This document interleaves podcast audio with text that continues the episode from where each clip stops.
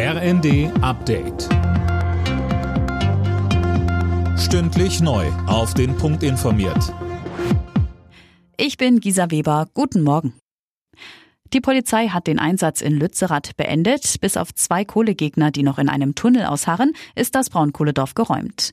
Unterdessen werfen sich Protestierende und Polizei gegenseitig Gewalt bei der Großdemo vor Lützerath am Wochenende vor.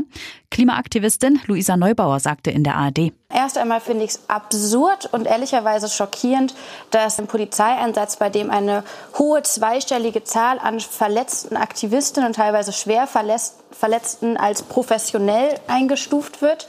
Was wir sehen, was wir erlebt haben vor Ort, was auch ich erlebt habe, was Videos zeigen, spricht eine ganz andere Sprache. Da ist was aus dem Ruder gelaufen, ganz klar. Kanzler Scholz und die SPD halten sich, was einen möglichen Rücktritt von Verteidigungsministerin Lambrecht angeht, weiter bedeckt. Am Wochenende gab es ja Meldungen, dass Lambrecht heute ihren Rückzug verkünden will. Dazu sagt Parteichef Lars Klingbeil am Abend im ZDF. Ich kommentiere Zeitungsartikel nicht. Aber in einer Sache können Sie im Grundsatz ausgehen. Das, was wir als SPD zu entscheiden haben, das entscheiden wir geschlossen mit dem Bundeskanzler zusammen, mit der Parteiführung, mit dem Fraktionsvorsitzenden.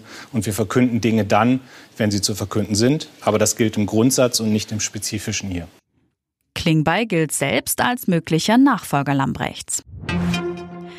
Im Kampf gegen Armut und Hunger in der Welt fordert die Hilfsorganisation Oxfam Regierungen auf, höhere Steuern auf Vermögen und Übergewinne zu erheben.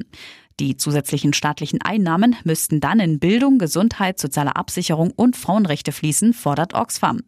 Weltweit sind derzeit 828 Millionen Menschen von Hunger betroffen, heißt es. Bei der Handball-WM hat das deutsche Team den vorzeitigen Einzug in die Hauptrunde klargemacht.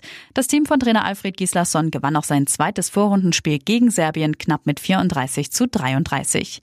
Kapitän Johannes Goller sagte nach dem Spiel in der ARD. Wir sind leider in der Abwehr ein bisschen zu viel geschwommen von Anfang an, dafür aber heute über 60 Minuten super angespielt. Jetzt ist man natürlich stolz. Äh, die Atmosphäre hier ist super. Äh, das, das macht unglaublich viel Spaß. Und jetzt haben wir noch ein Gruppenspiel, was wir natürlich gewinnen müssen.